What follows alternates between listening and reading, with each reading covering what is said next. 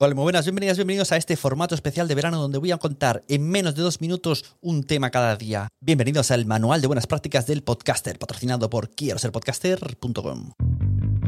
Tener un equipo de personas solo hará que tu podcast sea mejor.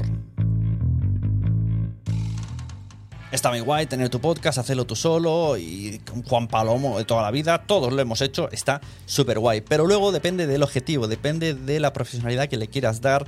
Es muy importante, es vital tener un equipo de personas. Os invito a escuchar una charla que tuve con Cristina Mitre donde ella destacaba sobre todo, sobre todo al equipo de personas que le acompañan. Y es que hoy día el podcasting 2021 está ya a un nivel en el que tienes que tener un equipo en todas las áreas, porque no podemos ser los que diseñen la carátula, diseñen las eh, imágenes para promoción previa, durante y después del podcast podemos tener alguien que nos revise los contenidos, alguien que nos haga los guiones, alguien que locute, alguien que nos edite, que nos grabe, podemos tener eh, alguien de marketing, podemos tener una persona especializada en encontrarnos em, un productor que se dedique solamente a fichar personas o a encontrar marcas para nosotros, para traernos el, para vender nuestro producto.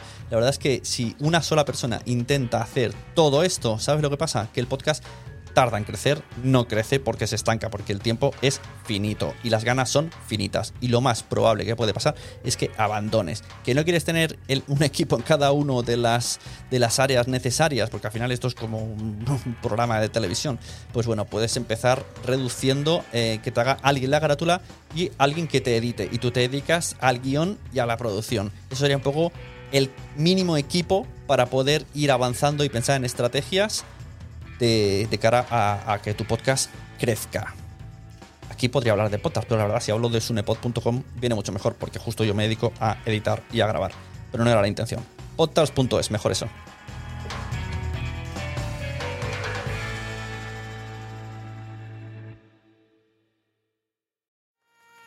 ¿Te ha gustado este episodio? Pues vuelve al siguiente a por más. Y si te has quedado con muchas ganas, entra en nuestro premium. Quiero ser podcaster.com barra Premium. Ahí tienes un montón de episodios más, además sin cortes y muchísimas cosas más extras.